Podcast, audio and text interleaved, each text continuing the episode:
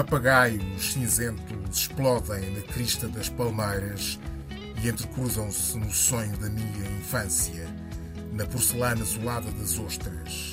Alto sonho, alto como o coqueiro na borda do mar, com os seus frutos dourados e duros, como pedras oclusas oscilando no ventre do tornado, sulcando o céu com o seu penacho doido.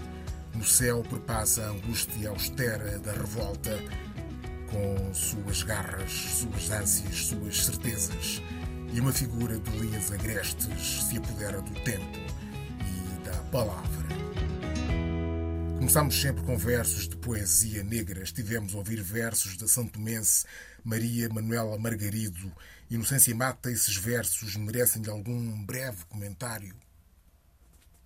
É, sim, é essa adesão à terra, essa, essa a construção de, de uma identidade a partir dos elementos da terra.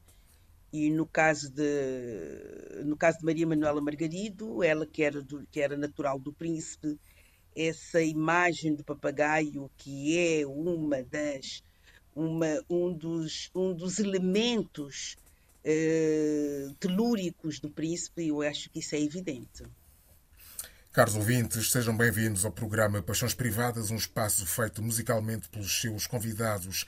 A nossa convidada de hoje é Inocência Mata, professora, investigadora, premiada ensaísta e crítica de origem são tomense, docente na Faculdade de Letras de Lisboa, tem sido professora convidada em várias partes do mundo, como por exemplo na Universidade de Macau, onde foi entre 2014 e 2018 subdiretora do Departamento de Português. Doutorado em Letras pela Universidade de Lisboa, pós-doutorou-se na Universidade da Califórnia em Estudos Pós-Coloniais. É membro fundador da União de Escritores e Artistas de São Tomé e Príncipe e sócia honorária da Associação de Escritores Angolanos. Como ensaísta, tem publicado na área de literaturas e culturas africanas, literaturas em português e estudos pós-coloniais.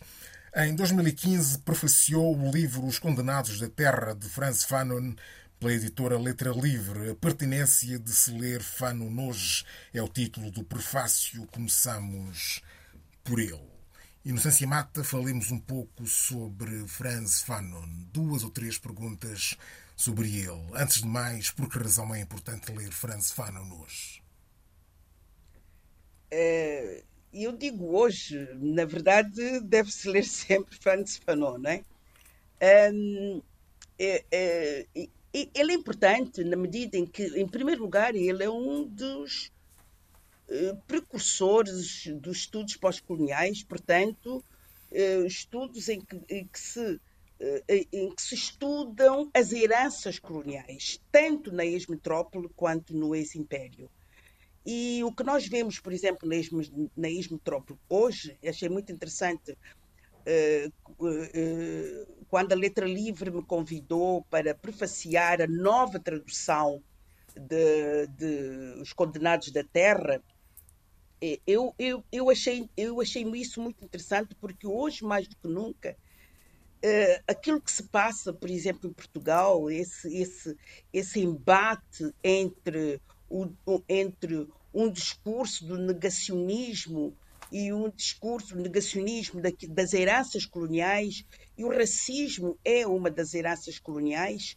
Não estou a dizer que essa herança é uma, é uma herança que perdura, que, eh, que existe apenas na ex-metrópole, também existe no, no, no ex-império, mas, eh, eh, mas Os Condenados da Terra é um livro que foi publicado aqui, então, essa ideia de como, na verdade, é preciso nós estarmos atentos e não cairmos na, na armadilha da normalização. E que Francis Fanon faz é precisamente escalpelizar esse, esse, esse, essa mentalidade colonial, essa ideologia colonial, essa, mental, essa colonialidade que penetra em vários aspectos de, do nosso cotidiano.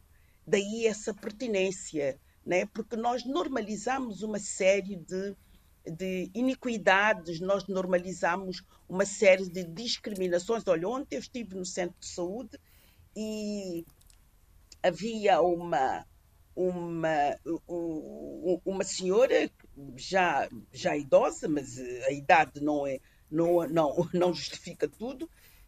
Ela queria que a, a, a senhora funcionária que estava a atender fizesse desse, passasse naquele momento, desse naquele momento uma, uma receita. Ela disse: Eu não posso fazer isso. É funcionária. Eu vou ver se a, médica, se a sua médica pode passar a receita. Sai logo a senhora, que devia ter os seus eh, 70 e tal anos, portanto, não tinha cento e tal. Vai para a tua terra, não é? E a rapariga olhou para ela e eu olhei para a rapariga e disse: Mas vai aceitar isso? E diz-me ela assim: Oh, minha senhora, isto é para o nosso de cada dia. Então, essa normalização, a rapariga não era branca, uh, essa normalização dos, do, do, de, desses, desses insultos, é verdade que nós, aqueles que não são brancos, ouvem sempre isto, mas a ideia precisamente é essa: não podemos normalizar. Não, é? não podemos naturalizar, não podemos transformar isso em algo normal. E é isso que Fanon nos diz. E Fanon faz mais. Como ele era psiquiatra, ele estuda precisamente, ele, ele diz que estes, ele, ele considera que, que muitas dessas, dessas dessas violências verbais, ele estuda sobretudo a violência, não é? E ele fala também da violência verbal. Muitas dessas violências verbais ele, ele, ele, ele considera desvios, transtornos, não é? E é isso que nós devemos ver. Devemos considerar essas discriminações como desvios nas relações sociais. Não devemos permitir que as relações sociais sejam racializadas, não é? Eis a razão pela qual eu não uso a palavra racializada para me referir às populações não não não não não brancas, como, como aqui em Portugal, e, e não apenas, eh, se faz, eh, utiliza os, as populações racializadas, porque eu, eu, eu sou tão, eu negra, sou tão racializada quanto é o meu colega o meu colega branco. Ao admitir que eu sou racializada, eu estou a partir do princípio que o normal é o branco. E eu okay, estou okay. fora do normal. Não é? Okay. Por isso não utilizo esta palavra populações racializadas ou pessoas racializadas. Uh, Franz Fanon não foi um explícito propositor da democracia. No livro Os Condenados da Terra, ele não usa sequer uma vez a palavra democracia, pelo menos pelo que me apercebi. Isso não é uma insuficiência do seu pensamento? Um, eu não acho. O Francis Fanon morreu em 1961 e ele faz críticas muito. Ele faz críticas terríveis, não é? É eu diria até proféticas. Eu uma vez disse que eram críticas proféticas. a a, a, as elites. Hum? Portanto, na verdade, ele quase que antecipa uh, aquilo em que se tornarão as elites nacionalistas. Nesse sentido, apesar de ele não utilizar a palavra uh, democracia, e realmente eu, eu, eu, eu agradeço que, no, que eu, eu li este livro para aí umas três vezes e não me tinha Uh, enfim, não, não me tinha ocorrido isso. Uh, na verdade, o que ele faz é um discurso sobre aquilo que nós poderíamos, aquilo que deveria ser, na verdade, a, a, a tradução, sobre a maldição. Né? A maldição de uma uh, de, um, de uma comunidade, de um continente, de um continente que tem aquela burguesia como como, um, como vanguarda, porque ele, ele antevê que aquela burguesia haveria de tomar o lugar dos, dos colonizadores. E que foi o que aconteceu, não é? Ela tomou o lugar dos colonizadores, em vários aspectos. É? Hum, é verdade que ele não utiliza a palavra a democracia. Uh, estou, estou agora bracelano a, a, constatar isso, não é? A ter, como é que eu ia dizer, não é constatar, a ter a percepção disso, mas ele, é, ele, ele propõe o que deve ser, não é? O, o, o, o, o que deve ser o governo uh, após a independência. E o que ele diz é que deve ser um governo em que as elites têm que dialogar com uh, com, com as populações. Deve ser um governo em que as elites tenham consciência do seu lugar, portanto, que é um lugar privilegiado e que, por isso, deve pugnar para, não para poder uh, descer o nível das populações, mas para que elas possam aproximar-se do seu nível de vida. Ele fala bastante, ele fala bastante do autoritarismo, ele fala do totalitarismo, ele fala do culto da personalidade, ele fala do nepotismo, do despotismo, da corrupção. Ele, portanto, é alguém que, na verdade, está consciente de que o governo que deve sair dos, das lutas de libertação é, em última instância, apesar de não utilizar, um governo do povo, um governo da demo, um governo de uma gestão democrática, uma gestão das populações, portanto, a democracia. Ok, ok, muito bem. Vamos por momentos ao Gabão. Nunca tínhamos ido ao Gabão neste programa. Vamos numa viagem sugerida pela sua primeira paixão musical ao encontro de Pierre Cadengue. Pierre Cadengue, que para além de músico será também um intelectual, um académico, aqui com uma exortação à liberdade de todas as liberdades. Por que é que escolhe este tema?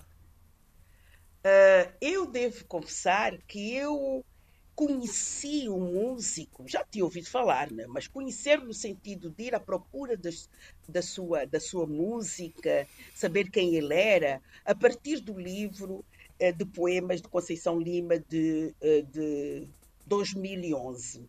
É um livro sobre o qual eu fiz um ensaio extenso que foi publicado no Brasil, um ensaio de 25 páginas que foi publicado no Brasil, e não conhecia Pierre Cadengue e fui à procura dele com a ajuda do meu tio Felício, não é? Não fui só à procura do intelectual, eu fui à procura do músico. Hum?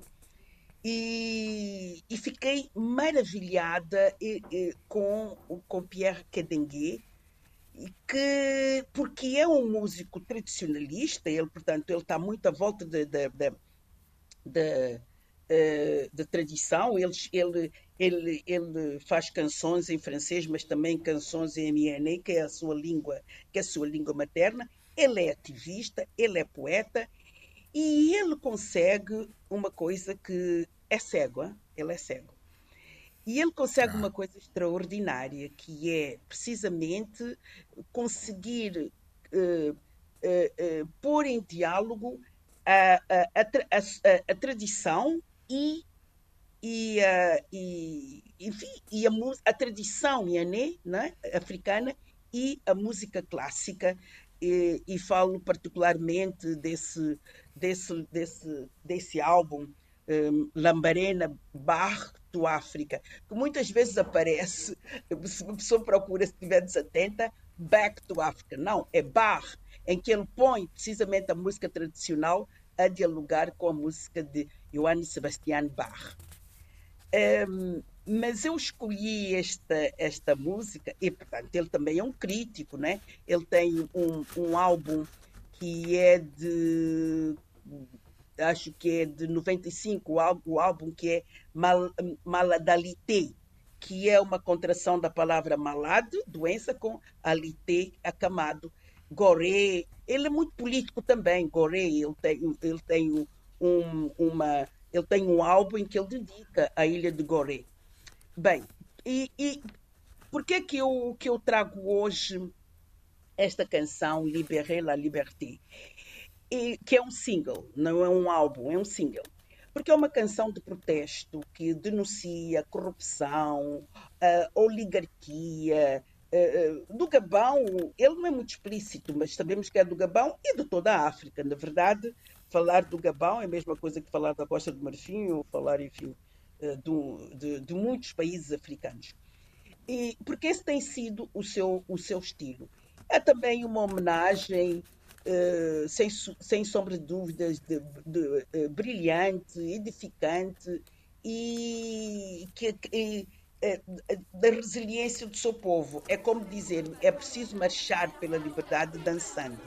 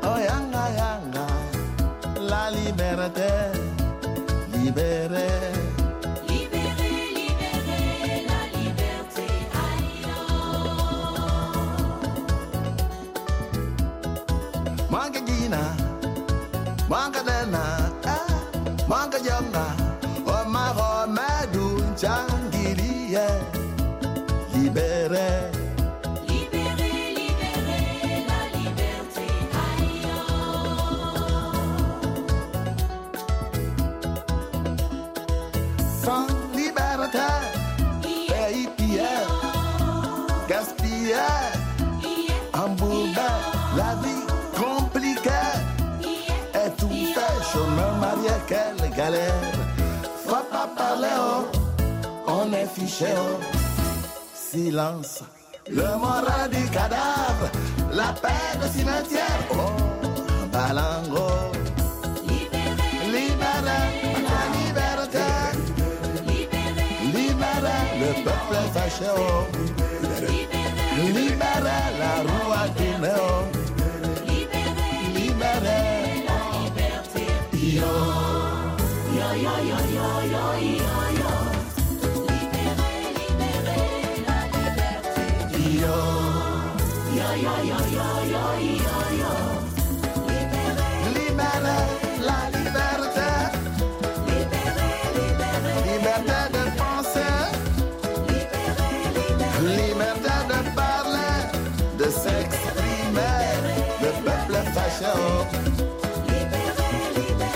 La donne a changé. Libéré, libéré. Liberté de grève. Libéré, libéré. De manifester, de travailler. Le peuple fâché. Libéré, libéré. La roue doit tourner.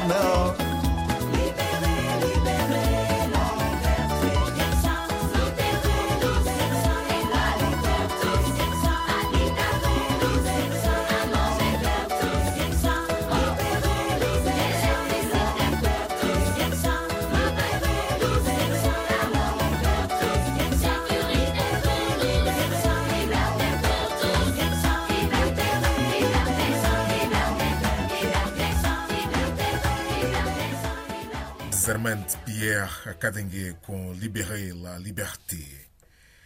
Pós-doutorou-se em pós-colonialismo em Berkeley. O que é que tem o pós-colonialismo? Já falou disso há um bocado, mas eu retomo a questão.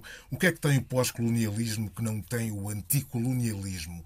O pós-colonialismo passa pela necessidade de, de o Ocidente ter uma outra consciência crítica de si próprio, é isso? E- e- os países que foram colonizados também não são a mesma coisa, porquê? Precisamente porque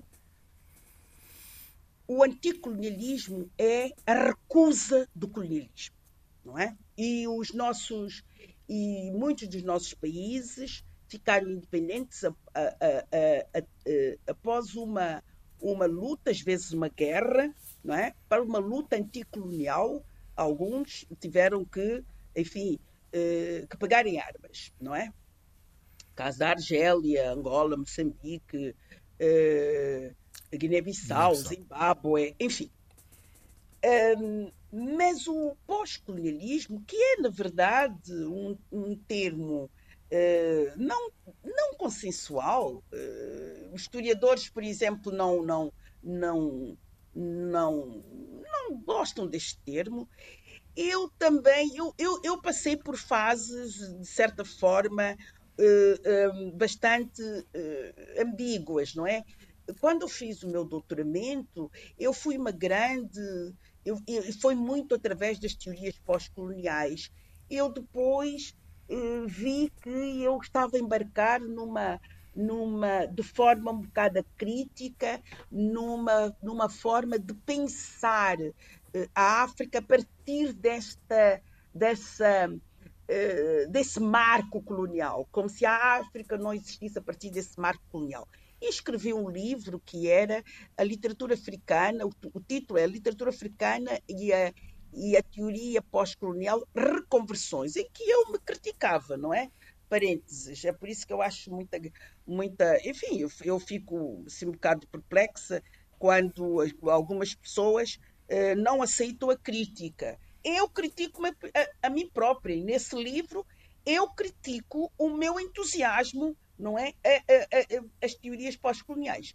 Mas eu hoje estou numa outra fase. Estou naquela fase que não é que não se pode deitar fora a água de banho, o bebê com a água de banho.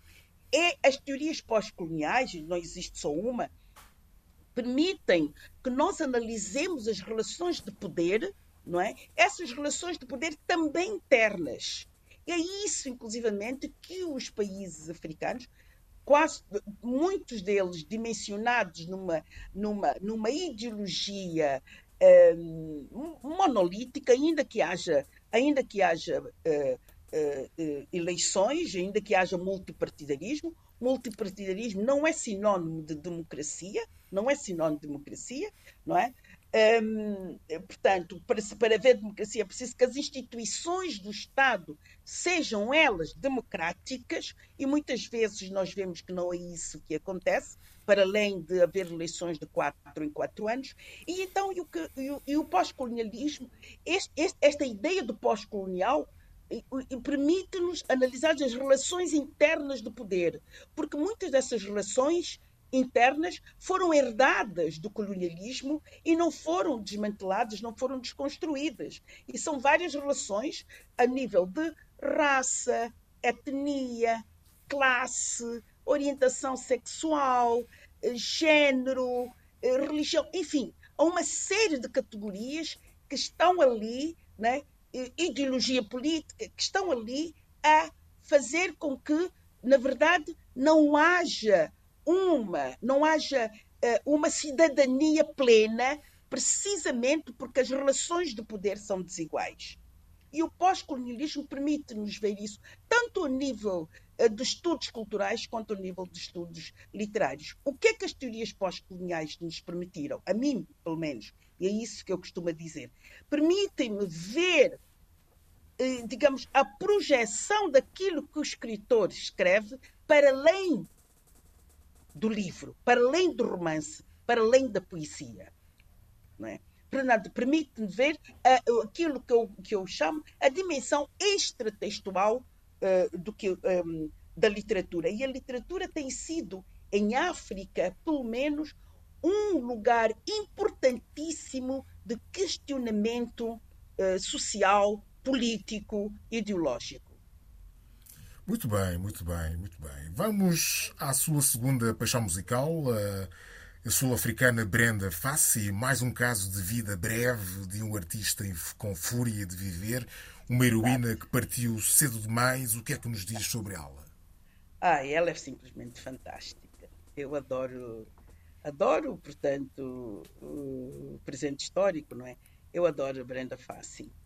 É, porque ela é. Primeiro, ela viveu fora da caixa, né? ela viveu fora do formato, enfim, teve uma vida complicada, não é? E, e a, a música dela é uma música. É, eu não gosto de, de, de, é, Uma pessoa vê as notas biográficas de Brenda Fassi e, vê que ela é Madonna Negra, Madonna dos Townships, é, portanto, dos, dos, do, dos subúrbios, né, dos bairros suburbanos. Eh, eu não gosto simplesmente porque lá está, né, os negros sempre, sempre pensados a partir do modelo ocidental, não é? Uh, portanto, eu prefiro utilizar, na verdade, uh, o termo com que os, os, fãs, os seus fãs, carinhosamente lhe chamavam, que é Mabar, que significa Mamá Brenda, assim como dizem Mamá Winnie, enfim, que é um, um, uma designação de grande respeito é, ela é porque ela não era só ela não era só cantora, ela tem, ela era compositora e dançarina e claro ativista, não é? O seu álbum Black President é bem evidente de quão política era a sua arte. E eu gosto muito. Ela morreu muito jovem, como diz o Barcelona, ela, ela morreu muito jovem, aos 40 anos. e gosto particularmente desta, de- de- desta música que eu, que eu, que eu escolhi, eh, Volindlela, que é uma música ligeira, é uma música sem grande, não tem grande, eh, como é que eu ia dizer, hum, eh, sim, mensagem política. Não, é uma música ligeira, eh, que, que- cantada em Xhosa Zulu, ela cantava muito em Xhosa Zulu e que é qualquer coisa, despachem-se vocês vizinhos fofoqueiros, porque o meu filho se casa hoje. É qualquer coisa como isso, mas é tão, é uma energia rítmica, é luz, é alegria. é, adoro ver, eu muito, vejo muitas vezes esse clipe é, de Brenda Fassi. Adoro. Muito é bem. do álbum Memesa é, de, 90, e- de, de 97, que foi o álbum mais vendido na África do Sul em 1998.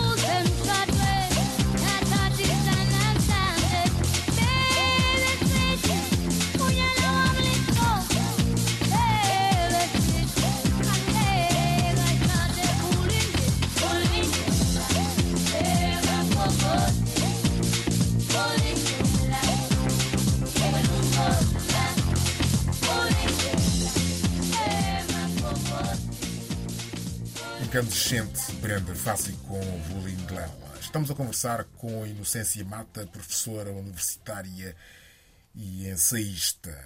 Falemos um pouco do acordo ortográfico de 1990.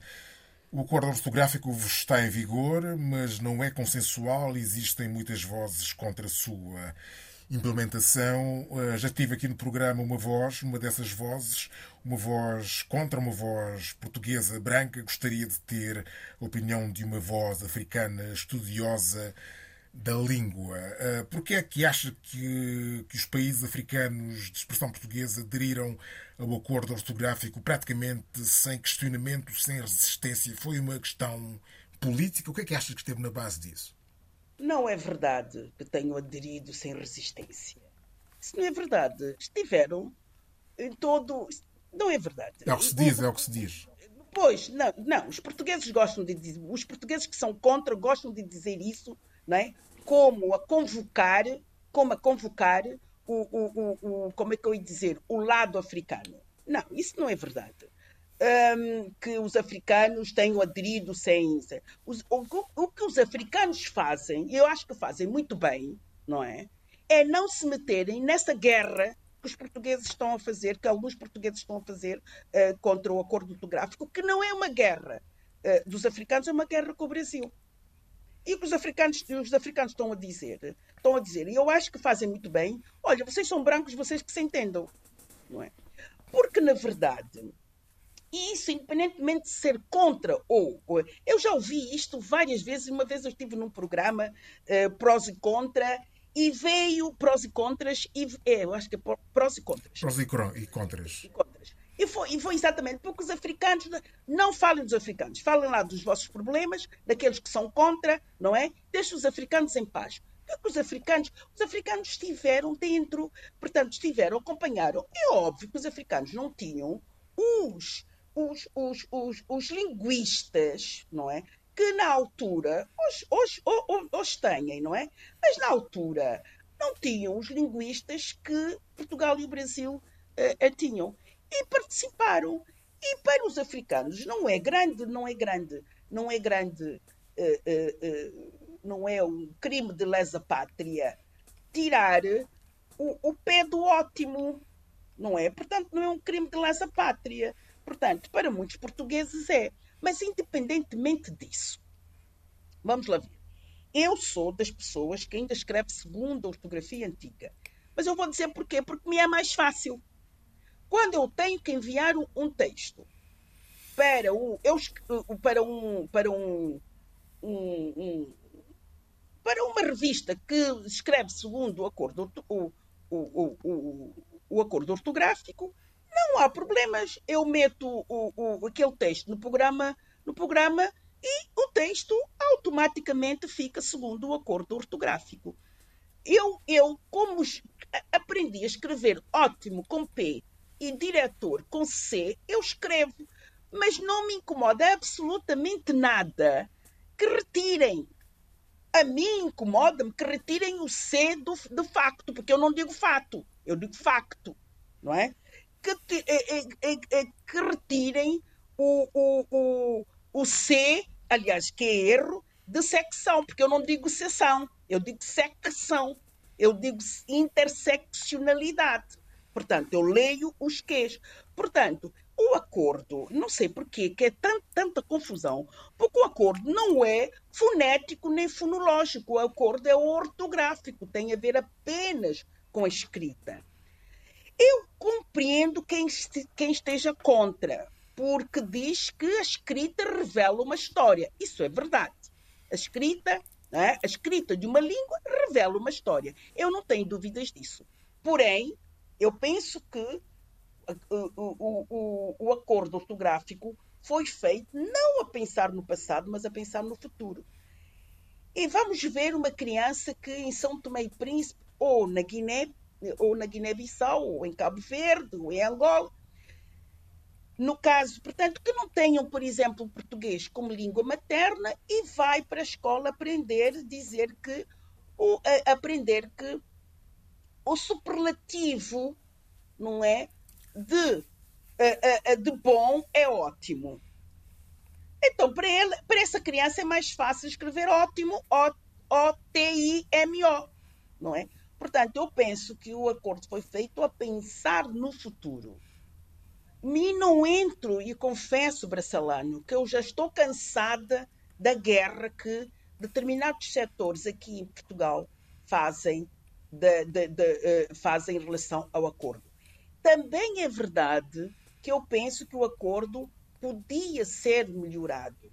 Por exemplo, não concordo, um exemplo apenas, que se retire o acento agudo da palavra para, do verbo parar. Não é? Eu não concordo. Eu acho que devia manter-se o, o, o, o acento agudo para se, para se saber que é um A aberto e não é um A de para. Não é? Portanto, eh, penso que estas questões podiam ter sido melhoradas ou que se retire o, o acento agudo de, de- do particípio passado, não me lembro de, de nenhum exemplo agora, mas há o exemplo em que o particípio passado se confunde com o, o presente. Eu penso que se, que- que se deveria manter. Eu, quando me lembrar, até posso dizer. Mas, mas não faço não faço essa guerra contra o acordo ortográfico, que em Portugal eu gostava de saber, por exemplo, um, do, um do- uma vez eu estava aí há tempos, eu estava num, num jantar e um, e um, e um intelectual eh, português de, de centro-direita disse assim: se o PC eh, me prometer que vai cancelar o acordo, eu até voto PC. Eu nem lhe respondi, não é? Eu nem lhe respondi.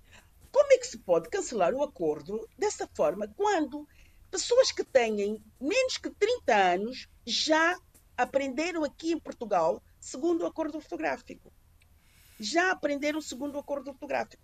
Os livros, não é? Ok, As peço- peço- peço- Peço-lhe para concluir, que já não temos muito tempo. É, sim, é, portanto, é só, é, é só para dizer que, isso- que esta questão não é uma questão tão fácil assim. Cancelar o acordo.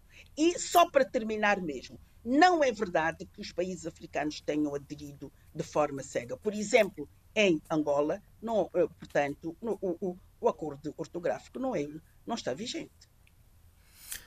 Muito bem, muito bem. Um salto ao outro lado do Atlântico para escutarmos a sua terceira paixão musical, um pezinho de samba sob a maestria de Zeca Pagodinho. É preciso não esquecer esse outro lado da lusofonia negra. A professora dança ou o prazer é meramente espiritual? Ah, não, eu adoro dançar. E vou, e, e vou dizer, sinto-me tão pesada nestes tempos em que não se pode dançar. Sinto-me pesada, bem, bem pesada. Não, eu adoro dançar. Não sei dançar o samba, né? Não sei dançar o samba pagode, não sei.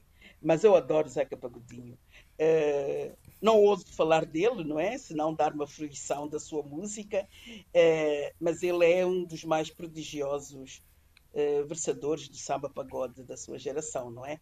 É uma lírica, é, sua lírica é muito é cheia de emoção, do lirismo amoroso e social, mas também hum, bastante satírico, quando ele, por exemplo, aquela canção Vocês sabem o que é caviar, não é? Nunca ouvi, nem comi, eh, só ouço falar. Eh, é- também eu, eu fiquei indecisa entre eh, Deixa a Vida Me Levar e Vocês sabem o que é caviar. Mas eu gosto muito de Deixa a Vida Me Me Levar porque eu considero que é um hino à vida.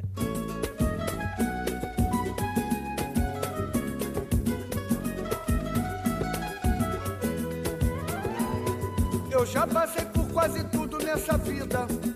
Em matéria de guarida, espero ainda a minha vez. Confesso que sou de origem pobre, mas meu coração é nobre. Foi assim que Deus me fez. E deixa a vida me levar. Deixa a vida me levar. Deixa a vida me levar. Agradeço por tudo que Deus me deu. Só posso levantar as mãos pro céu, agradecer e ser fiel ao destino que Deus me deu.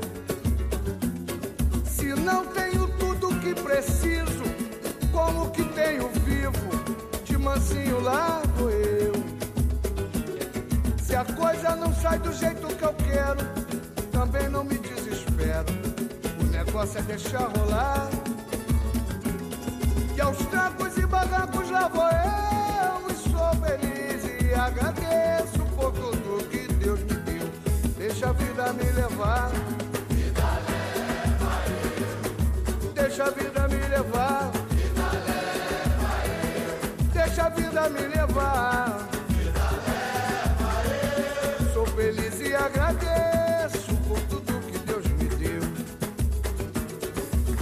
Passei por quase tudo nessa vida. Em matéria de guarida, espero ainda a minha vez.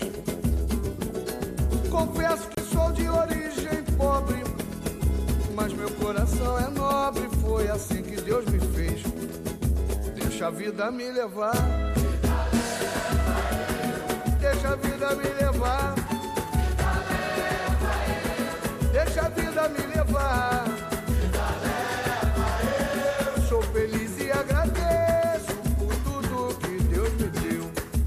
Vida me levar.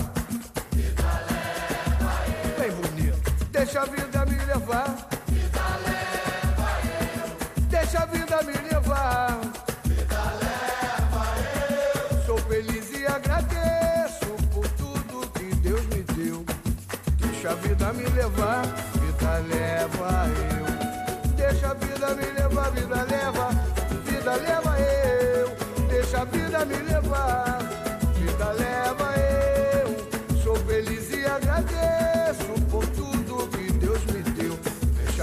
Deixa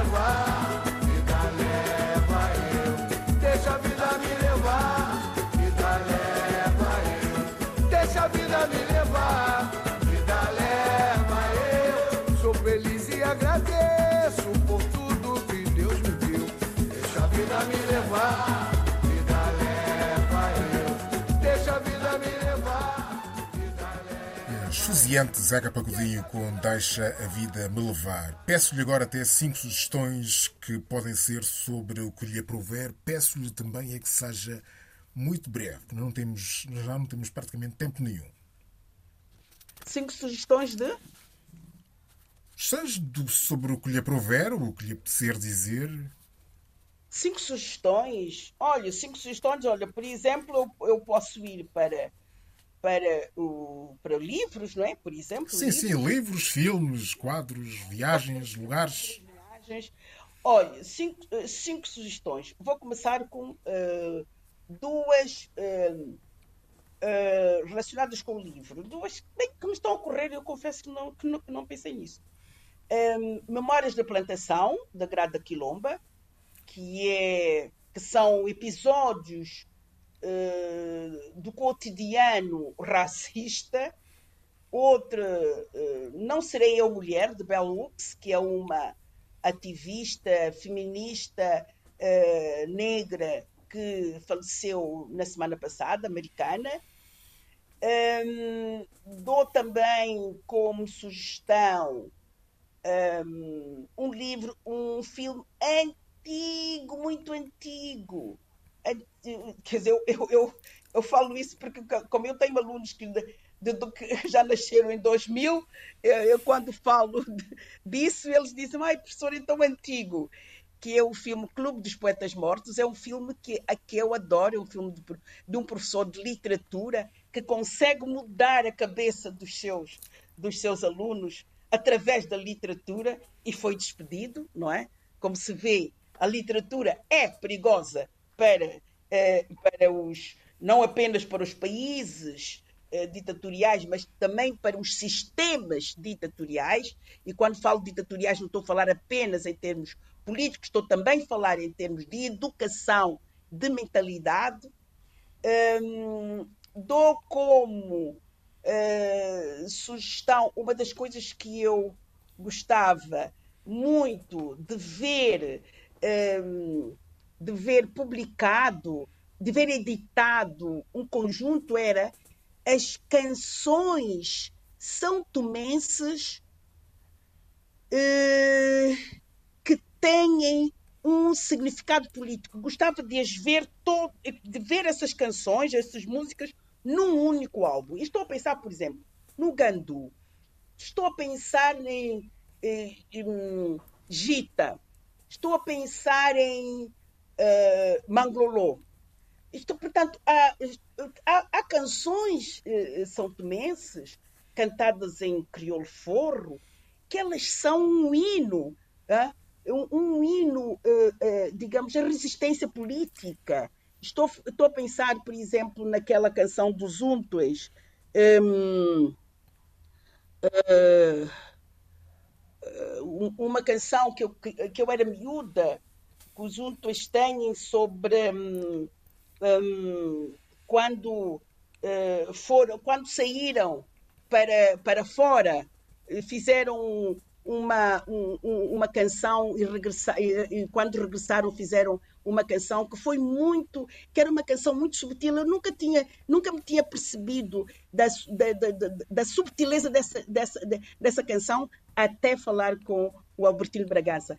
E já agora, a quinta, a quinta, eu acho que já foi na quinta, que o Albertino Bragança, que é, na minha perspectiva, eu não estou a dizer que seja o único, estou a dizer que é o que eu conheço, que é das pessoas que que é a pessoa que mais conhece a música são tomense, que ele seja incumbido de fazer essa seleção. Eu penso que o país ganharia muito. Não é? Acho que a história da resistência de São Tomé e Príncipe. Eu, quando falo da resistência, não estou a falar apenas da resistência anticolonial, estou também a falar da resistência ao Partido Único, ao regime monolítico do MLSTP.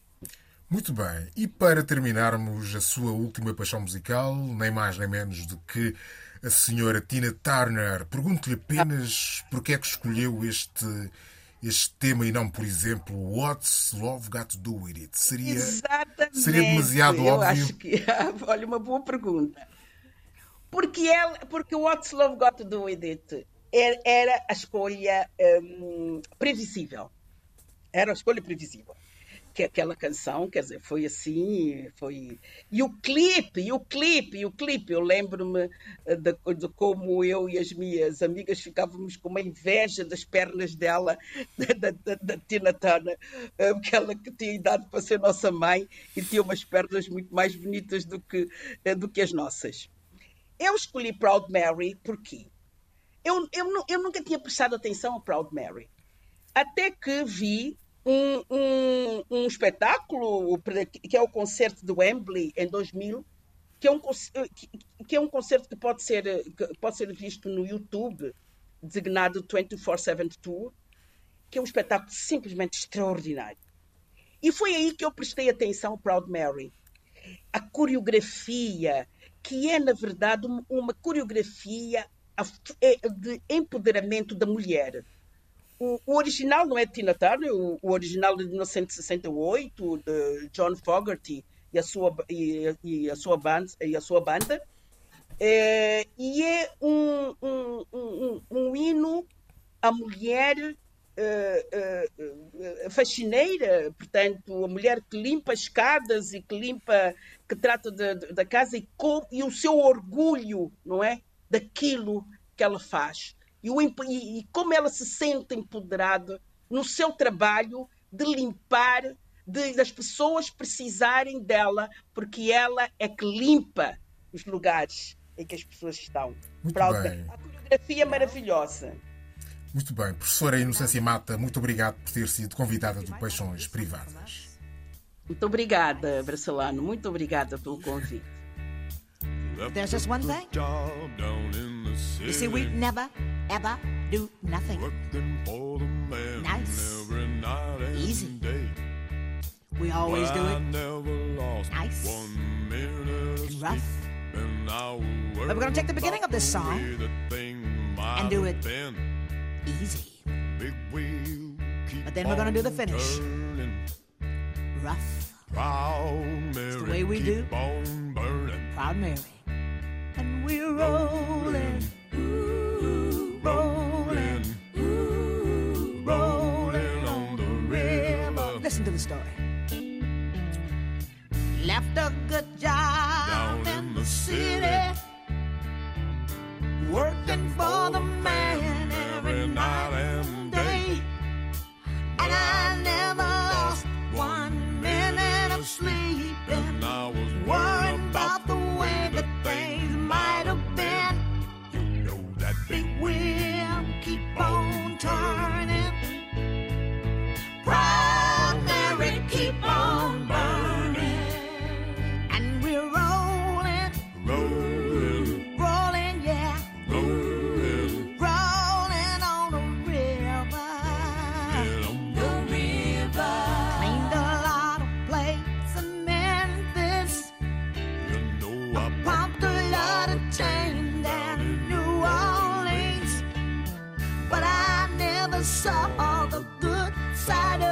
city.